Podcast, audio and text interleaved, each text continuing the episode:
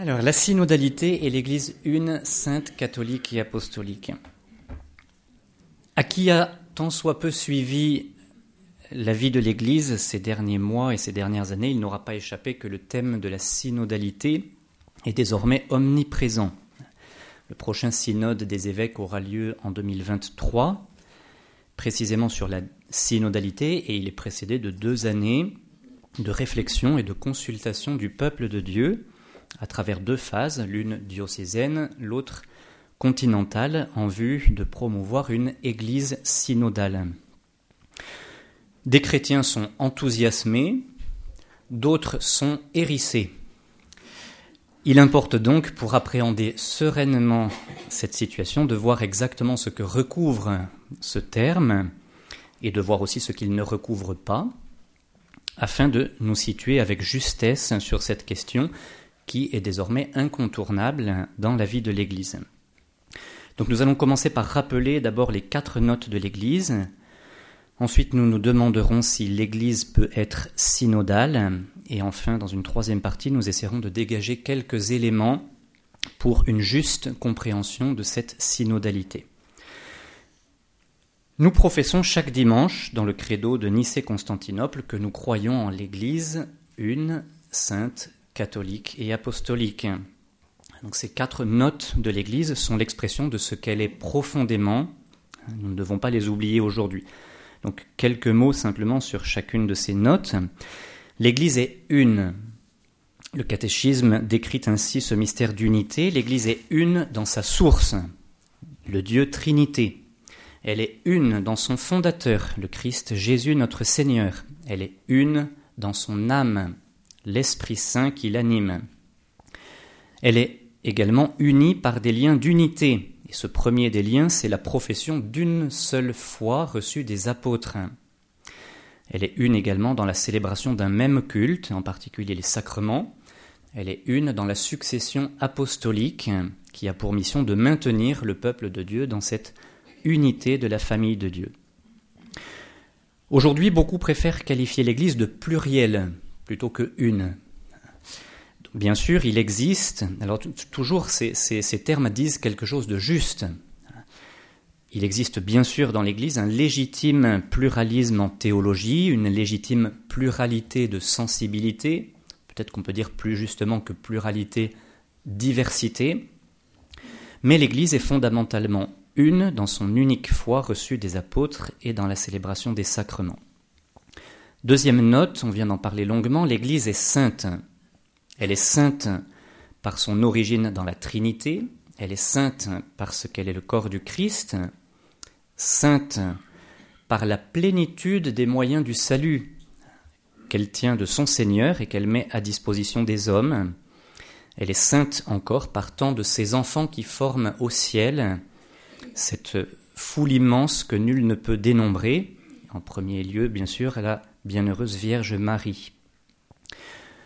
Aujourd'hui, beaucoup préfèrent qualifier l'Église plutôt que de dire sainte, on préfère dire qu'elle est fragile. Alors, c'est vrai, parce que l'Église est marquée dans ses membres par la fragilité, disons même plus franchement et plus justement par le péché. Mais, comme on vient de le voir, fondamentalement, l'Église est sainte, même si elle est constituée de pécheurs. Troisième note, l'Église est catholique. Ce mot désigne merveilleusement ce qu'est l'Église, qui est universelle, c'est ce que signifie le mot catholique, universelle. D'abord parce qu'elle a à sa tête le Christ, plénitude de la divinité, et aussi parce qu'elle s'adresse, selon la demande de Jésus, à toute la création, à toutes les nations, pour leur apprendre à garder ses commandements. Le catéchisme décrit ainsi L'Église annonce la totalité de la foi, elle porte en elle et administre la plénitude des moyens du salut. Elle est envoyée à tous les peuples, elle s'adresse à tous les hommes, elle embrasse tous les temps. Voilà dans quel sens l'Église est universelle, catholique. Aujourd'hui, beaucoup préfèrent qualifier l'Église d'inclusive. C'est quelque chose qui est proche aussi. Et bien sûr, l'Église a vocation, a vocation à inclure tous les hommes, sans jamais toutefois inclure le péché. Mais pour cela, elle est dite plus justement et plus fondamentalement catholique, c'est-à-dire universelle. Et puis enfin, l'Église est apostolique, c'est-à-dire qu'elle est fondée sur les apôtres, qu'elle est tenue à la fidélité à l'enseignement des apôtres, et qu'elle est structurellement gouvernée par les successeurs des apôtres, que sont les évêques, qui sont décrits par le canon romain comme ceux qui veillent fidèlement sur la foi catholique reçue des apôtres. Aujourd'hui, on préfère qualifier, plutôt que d'apostolique, l'Église de synodale. Bien sûr, ça va être l'objet de nos deux autres parties. Les synodes sont de très anciennes institutions dans l'Église. Ils ont été et ils demeurent pour l'Église un moyen important de renouveau pour promouvoir et développer fidèlement la foi et pour éclairer les fidèles dans les périodes de, de l'histoire. Mais l'Église est fondamentalement, et c'est pour cela que c'est une des quatre notes de l'Église, apostolique. Donc en quelque sorte, le credo médiatique actuel hein, veut nous faire préférer une Église à l'Église une, sainte, catholique et apostolique, une Église plurielle, fragile, inclusive et synodale, avec des dimensions justes, mais qui ne sont pas les notes de l'Église telles que nous les professons dans le credo. Alors l'Église n'est-elle pas synodale? Bon, d'abord, que signifie le mot synode? Sun odos en grec, donc avec, et chemin. Donc cela signifie un chemin parcouru ensemble. Et c'est un fait que, par exemple, Saint Jean Chrysostome, au 5e siècle, écrit que l'Église est synonyme de faire chemin ensemble, c'est-à-dire de synode. Si l'on cherche dans le catéchisme de l'Église catholique des références sur la synodalité, on sera surpris, hein, il n'en est pas question. il est question à deux brèves occasions de l'existence des synodes d'évêques et de l'existence des synodes diocésains. Dans le Concile Vatican II, il en est de même, il est seulement question du synode des évêques dans le décret sur la charge des évêques. Donc c'est clair, jusqu'à des temps récents, on ne parlait pas de synodalité ni d'église synodale. Néanmoins, la Commission théologique internationale, qui a donné en 2018 un texte sur la synodalité dans la vie et la mission de l'Église, souligne que bien que ni le mot ni le concept de synodalité ne se trouve explicitement dans l'enseignement de Vatican II, on peut affirmer que la synodalité se trouve au cœur de l'œuvre de renouveau promue par le Concile. Donc la synodalité est en quelque sorte une euh, conséquence hein, de l'ecclésiologie de communion promue par le Concile pour que les baptisés puissent exercer aussi leur sacerdoce baptismal. Alors, vous pourrez reprendre la partie historique de manière un peu plus développée. Je mentionne seulement que dans les débuts de l'Église, il y a eu beaucoup de synodes, hein, dans, tous les, premiers siècles, avec des évêques qui se sont rencontrés, des synodes provinciaux, locaux, hein, qui ont été vécus de manière périodique. Et cette pratique a permis des échanges entre les églises locales. Au second millénaire, la pratique a évolué un peu. Le Concile de Trente a insisté pour qu'il y ait des synodes réguliers dans les diocèses. Donc c'est bien que c'est une institution importante.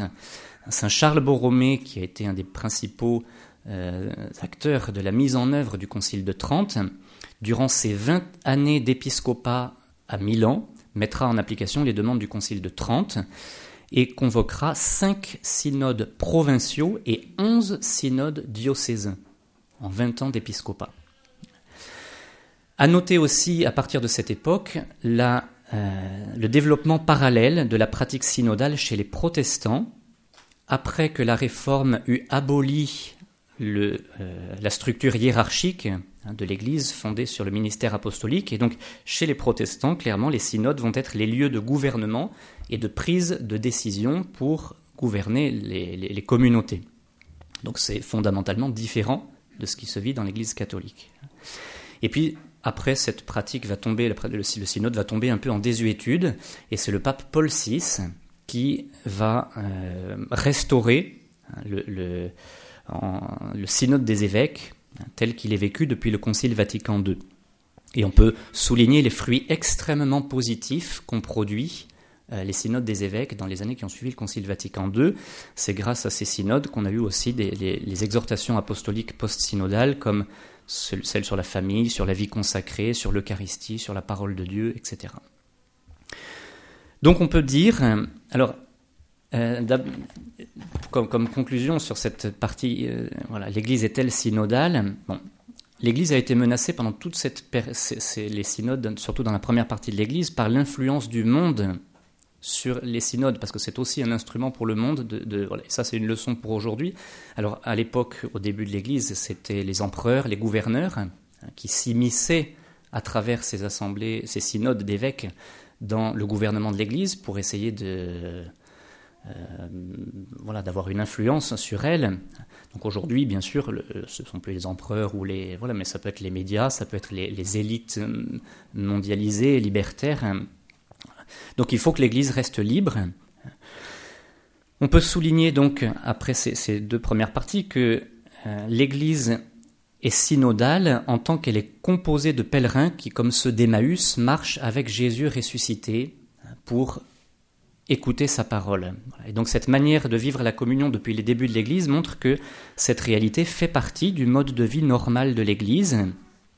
La commission théologique disait euh, la synodalité désigne la forme particulière sous laquelle vit et opère l'Église.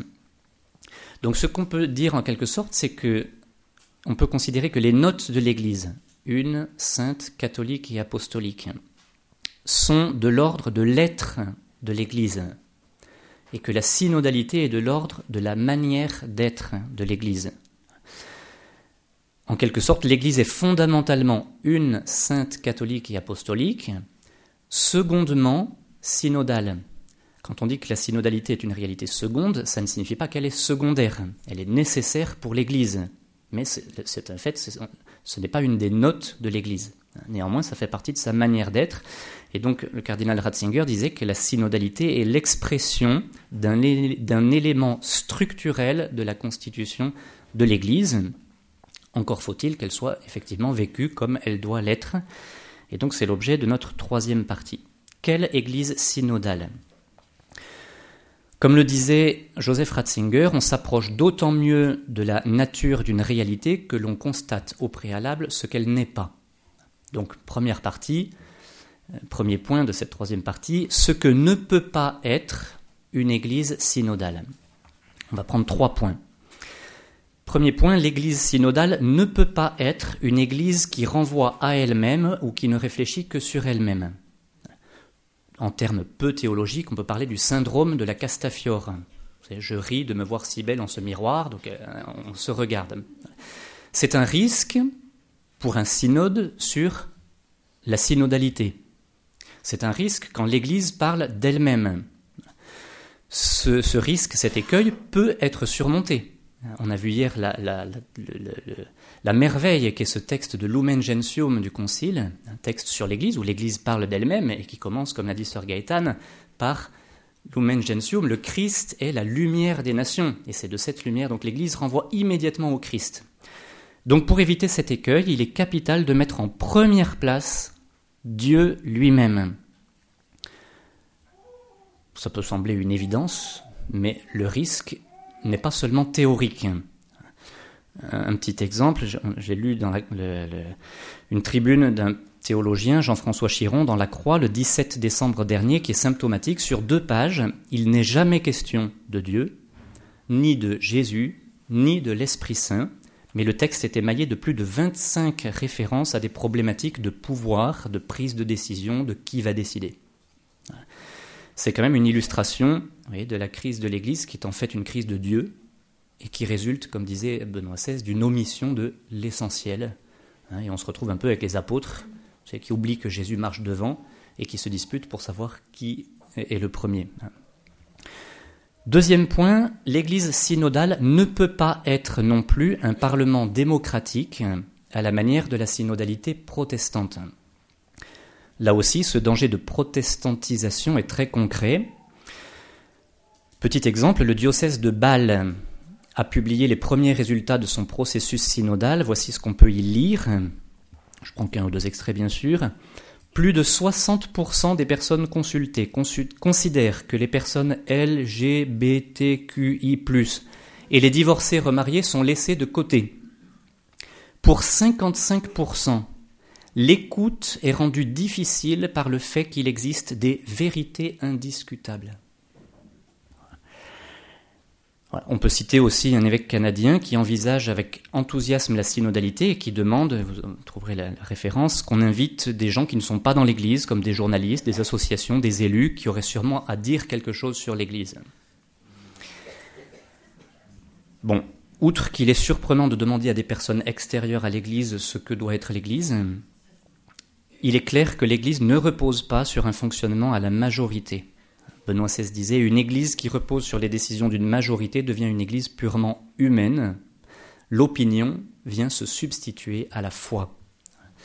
Le cardinal euh, Joachim Meissner disait avec humour d'ailleurs que euh, la démocratie dans l'Église supposerait qu'on fasse voter les morts, puisque l'Église ce sont aussi, peut-être même d'abord, les saints, les âmes du purgatoire. Donc il n'y a pas de majorité, disait Benoît XVI, contre la majorité des saints. Et puis l'Église ne doit pas être, toujours dans ce point, conçue comme dans une dynamique égalitariste qui entraîne une confusion entre la mission des pasteurs et celle des laïcs. Euh, Joseph Ratzinger la décrivait ainsi L'Église du Christ n'est pas un parti, elle n'est pas une association, elle n'est pas un club.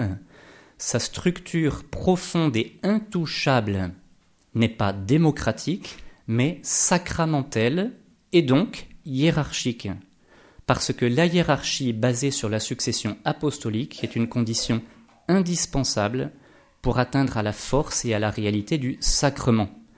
L'autorité ici n'est pas fondée sur le vote à la majorité, elle est fondée sur l'autorité du Christ lui-même, qui a voulu la communiquer à des hommes qui seraient ses propres représentants jusqu'à son retour définitif.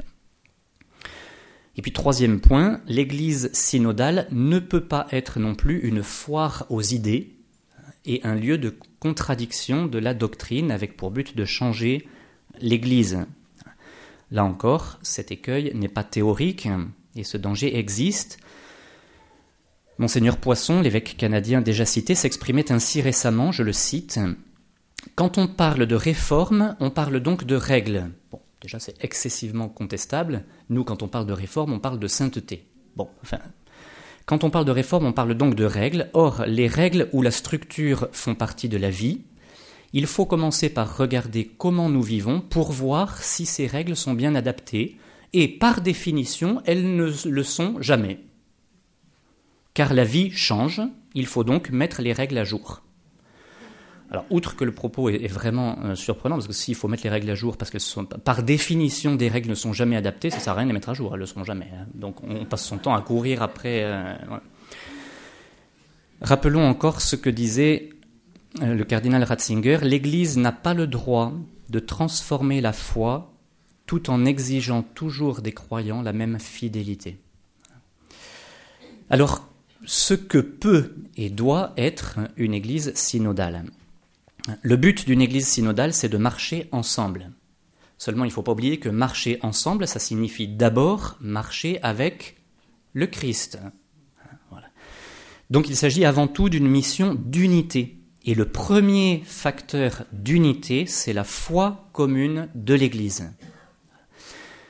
Il n'est pas inutile de rappeler ce que dit le Code de droit canonique au sujet du synode des évêques, qui dit que le synode des évêques doit aider de ses conseils le pontife romain pour le maintien et le progrès de la foi et des mœurs, pour conserver et affermir la discipline ecclésiastique, et aussi afin d'étudier les questions concernant l'action de l'Église dans le monde.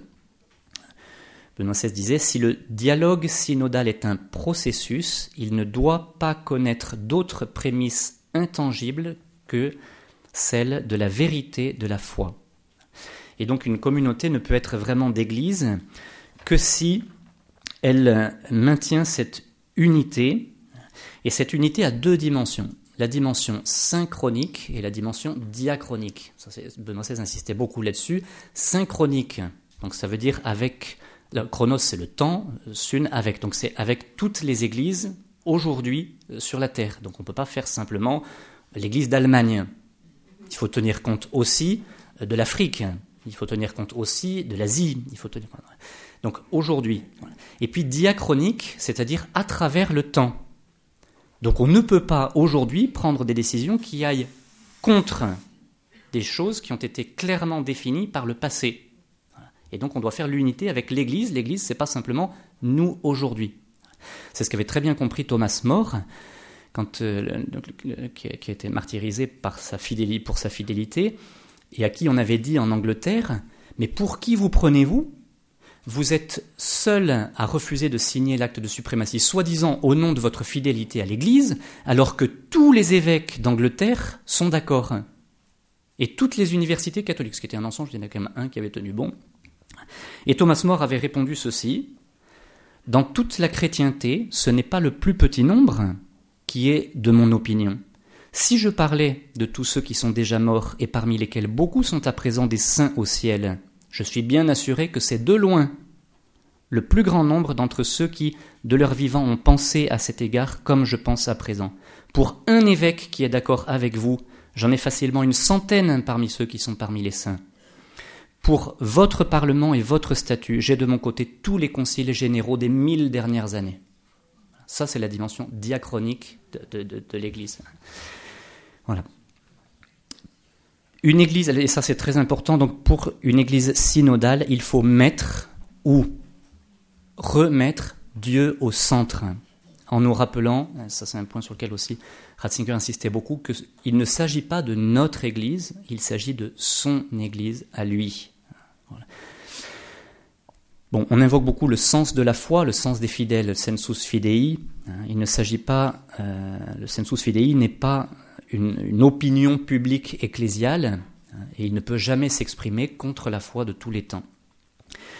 Alors concluons, comme nous le confessons dans la profession de foi, l'Église est fondamentalement une, sainte, catholique et apostolique, mais la synodalité est constitutive de sa manière d'être en tant qu'expression de la communion qui doit l'unir à son chef, le Christ, d'abord, et ensuite unir ses membres entre eux. Ainsi, l'Église est réellement synodale, c'est-à-dire en chemin, en pèlerinage, dans l'unité avec tous ses membres, ceux de l'Église militante, sur la terre aujourd'hui, ceux de l'Église souffrante, au purgatoire, ceux de l'Église triomphante, au ciel. Et c'est donc tous ensemble, avec notre tête, le Christ Jésus, que nous, sommes l'Église. Concluons par trois remarques qui nous semblent importantes en ce temps de processus synodal engagé dans toute l'Église. Première remarque, si la synodalité est constitutive de la manière d'être de l'Église et donc est nécessaire, je le redis, il est cependant évident, et l'actuel parcours synodal allemand en est une preuve, qu'elle est utilisée par certains comme un cheval de Troie pour faire pénétrer dans l'Église des idées mondaines, voire totalement anti-évangéliques. Il faut en être conscient. Cela n'enlève rien au caractère nécessaire de la synodalité, mais celle-ci peut être détournée de ses fins pour des buts contraires à sa nature. C'est le propre de l'adversaire, de Satan, de susciter de telles perversions. Deuxième remarque, la synodalité signifie écouter vraiment ce que l'Esprit Saint veut nous dire et laisser vraiment la parole à tous. C'est pour ça qu'il faut l'apprendre, sans que les conclusions soient préparées d'avance. C'est un risque qui concerne toutes les assemblées humaines dans tous les temps de l'histoire euh, de l'humanité et de l'Église. Petite anecdote, lors du Concile de Trente, certains s'étaient déjà pleins de cela. Je vous cite celui qui était l'ambassadeur de France au Concile de Trente. Le, pape Pie IV, qui n'était pas au concile, il était à Rome, envoyait régulièrement des consignes à ses légats pour dire ce qu'il estimait utile pour le concile. Et donc l'ambassadeur de France au Concile, M. de Lansac, je cite, écrivit qu'il serait bon que sa sainteté n'y envoya pas le Saint-Esprit en valise de Rome. Enfin, dernière remarque, il ne faut pas oublier, on a conclu souvent sur ce sujet, ce que Benoît XVI rappelait avec audace à Cologne, au pays du celui qu'on appelle le réformateur, Luther. Hein, Benoît XVI avait eu l'audace de dire les vrais réformateurs, ce sont les saints. Et donc je termine par cette citation qui est certainement une conclusion très pertinente de, Benoît XVI. Voilà pourquoi je dirais que les réformes aujourd'hui ne viendront certainement pas des forums et synodes, qui ont aussi leur raison d'être et parfois leur nécessité. Les réformes viendront de personnalités convaincantes que nous pourrons appeler des saints.